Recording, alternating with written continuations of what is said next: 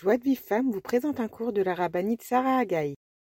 La matzah, cet aliment si spécial, qui contient une énergie énorme de gdusha et de tahara, qui aide l'homme à s'éloigner de tous ses yetzerara. Et comme dit le rave de Lublin, qui lui ouvre les portes du cœur vers Hachem. Les Bnei Israël, quand ils sont sortis d'Égypte, n'ont pas fait de provisions pour leur voyage dans le désert. Hormis cette matzah. Hachem, en réponse à la confiance du Ham Israël, les a nourris de cette matzah jusqu'au 15 Iyar, c'est-à-dire un mois entier. Le Zohar l'appelle le pain de Emouna. Mais elle porte aussi d'autres noms.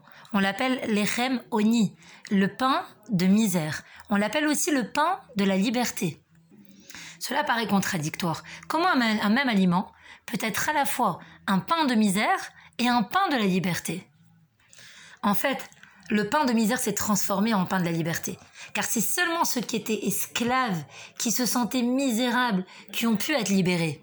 Tous ceux qui étaient des Égyptiens de confession israélite sont morts pendant les trois jours des ténèbres. En appelant la matzah un pain de misère et un pain de liberté, nos chachamim ont voulu nous apprendre que épreuves et souffrances de l'exil ont permis la survie du Ham Israël et sa libération future. Ce pain de misère, c'est cela la garantie de notre liberté. Car si les peuples nous avaient accueillis les bras ouverts, nous aurions disparu en exil. Et pourquoi ces idées passent par le pain? Car l'homme consacre le maximum de son temps à son gagne-pain. Et l'esclave d'Égypte englobe toute personne qui est esclave du quotidien, de son travail. A-t-il encore le temps de penser à autre chose?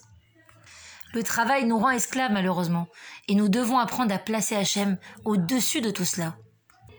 Ainsi sont sortis d'Égypte ceux qui se disaient juifs de nationalité égyptienne et non pas égyptiens de confession israélite. La Gemara dans Psarim donne une autre explication de l'Echem Oni, un pain de misère. Oni est interprété par réponse, la anote répondre, ce qui signifie que ce pain soulève plusieurs interrogations. ce sont ces questions qui sont à l'origine du Manishtana qu'on lira le soir du Seder. Le Harizal écrit euh, que nos Chachamim ont mentionné que celui qui se renforce en une émouna shlema, une confiance entière, au moment où il lit la Haggadah et la bénédiction de Gaal Israël, il est sûr et certain de recevoir Siata Dishmaya, l'aide d'Hachem et la réponse à ses demandes. C'est cela le Lechem Oni, la réponse directe du ciel, la Hanot. En mangeant ce pain de Emouna, et en s'abandonnant dans les bras d'Hachem, alors Roni, la Hanot, Hachem nous envoie une réponse directe.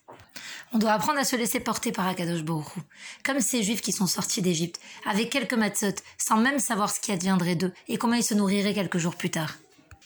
La différence entre Chametz et Matzah, entre ces deux mots, est minime. Ce qui signifie que tout le travail du Yetzirara tient à un fil, l'infime différence calligraphique entre la lettre Chet et la lettre He. Cette petite différence fait toute la différence, puisque la Gdusha est symbolisée par la Matzah, tandis que toutes les forces du mal sont symbolisées par le Chametz. Ce qui différencie le bien du mal est souvent insignifiant. Jamais le Yitzhara nous suggère de but en blanc de faire tel ou tel avéra grave, sachant qu'il a perdu d'avance mais il va plutôt nous présenter la faute comme une bonne action. Son travail est de nous faire prendre le chet du chametz pour le he de la matzah. On comprend à présent combien cet aliment a une force extraordinaire. C'est la raison pour laquelle il faut absolument se préparer à la consommer. On veillera bien demain, veille de Pessah, à ne pas salir sa bouche, à préparer sa bouche pour pouvoir recevoir cet aliment tellement kadosh qu'est la matzah. On fera aussi attention de ne pas trop manger, pour la manger avec un grand appétit. Et on finira la soirée par le goût de la ficomane, encore ce goût de matza qui doit nous rester dans la bouche tout au long de la nuit. Comme un goût de Emouna, très fort, qui ne nous quitte plus. Voyons à présent euh, les choses importantes auxquelles il faudra veiller demain. Euh, c'est connu que les premiers-nés doivent jeûner la veille de Pessah. On a l'habitude d'organiser dans toutes les communautés un sioum. Euh, on achève l'étude d'un traité et tous ceux qui participent à ce sioum sont dispensés du jeûne. C'est le cas, en effet, euh, aujourd'hui, dans la situation dans laquelle nous sommes, sur différents sites. Vous pouvez trouver des sioumim sur Torah Box, sur Torah Academy et encore bien d'autres. L'écoute du sioum vous suffira à ne pas avoir à jeûner toute la journée. Il faudra aussi penser à bien se brosser les dents et si nécessaire à extraire tout le hametz qui s'y trouve encore logé.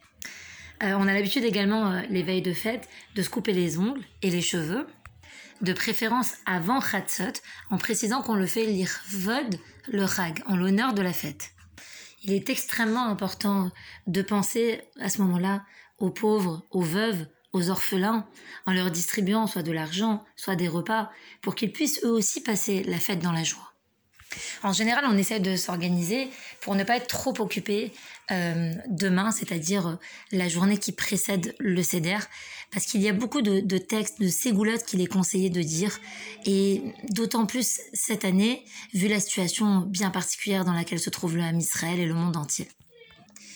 Euh, notamment, on a l'habitude de lire un texte écrit par Rabbi Shimshon d'Ostropoli, qui était un grand, un grand kabbaliste du XVIIIe siècle, ce texte dévoile tous les secrets profonds du Harizal sur la traversée de la mer Rouge. On peut le trouver en général dans les Agadotes de Pessar. On nous assure que celui qui lit ce texte une fois par an, en particulier la veille de Pessar, pourra être certain qu'il ne mourra pas d'une mort anormale, Khalila, au cours de l'année. Euh, dans une Agada imprimée en 1945, on raconte que les Juifs qui étaient dans les camps de concentration de Hongrie et qui avaient lu ce texte furent tous sauvés avec l'aide d'Hachem des mains des nazis. On a aussi l'habitude de lire les fameuses 42 étapes, celles dont on a parlé dans le cours précédent sur le Hana Bekoar. Ce sont les 42 étapes du voyage des Israël dans le désert. On dit que ce texte est très profitable pour être protégé durant l'année de mauvaises choses. Pour ceux qui le peuvent, on a également l'habitude de lire les passages de la Torah et de la Mishnah où on raconte la mitzvah du Korban Pessah qui à l'époque où le Beth Amikdash était, construit, était offert dans l'après-midi de la veille de Pessah. Et après toutes ces lectures, il est conseillé d'aller dormir, ou en tout cas, du moins, de coucher les enfants pour qu'ils puissent être réveillés le soir du Seder. Pour celles qui nous écoutent et qui sont en France, n'oubliez pas de préparer le Hérouf Tafshilin en mettant de côté euh, un, j'allais dire un pain, non, une matzah et un œuf dur ou un morceau de viande cuite et en, récitant évidemment la bracha du Hérouv. Al. Les Israéliens n'ont pas besoin de faire ce Hérouv cette année puisqu'il n'y a qu'un jour de Yom Tov. Vendredi est un jour de Chol quand on termine de préparer ce hérouve, il faut bien dire que par l'intermédiaire de ce hérouve, il nous soit permis de cuire au four, sur le feu, d'allumer les bougies, de faire toutes les préparations nécessaires de Yom Tov pour Shabbat. On a même l'habitude de le dire trois fois. Et bien sûr, on allumera euh, des nérotes en prononçant, la bracha, le adlik ner shel Yom Tov. Selon les rites, euh, certains disent, certaines disent chez Riano dans l'allumage, d'autres non. Alors pour les femmes qui n'ont pas pris l'habitude de rester chez Rianou dans l'allumage des nérotes, il vaut mieux en effet ne pas le faire. Il vaut mieux s'acquitter par le chez Rianou dans le kidouche. Celles qui ont déjà cette coutume, alors elles pourront continuer à agir de la sorte. Euh, pour celles qui sont en France, euh, on prononce également chez Rianou le deuxième soir de Yom Tov, donc de préférence dans le kidouche et pour celles qui ont l'habitude dans l'allumage des nérotes. Mais par contre, il faudra bien veiller les septième et huitième jours de Pessah à ne pas réciter la bracha de Shehriyanou, puisqu'on ne dit pas Shehriyanou les septième et huitième jours de Pessah.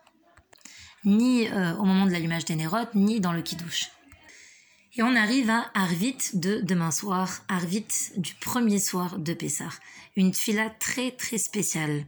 Alpi Kabbalah, d'après la Kabbale, on rapporte que c'est la plus importante fila de l'année. C'est pourquoi il faut veiller à, prononcer ce harvit là avec une ferveur toute particulière et un sentiment de anava, de petitesse, d'humilité devant Hachem. Il y a quelque chose de bien particulier dans ce harvit là. On récite le Hallel complet.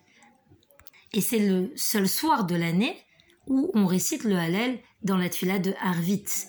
Je dis le soir pour ceux qui sont en Israël et les deux premiers soirs pour ceux qui sont en France. Certains pensent qu'on récite ce Hallel en souvenir du Hallel qu'on récitait dans la cour du Beth Amikdash au moment du Korban Pessah. Les femmes aussi récitent le Hallel dans la prière de Harvit du soir de Pessah. Pour recevoir les cours Joie de vie femme, envoyez un message WhatsApp au 00 972 58 704 06 88.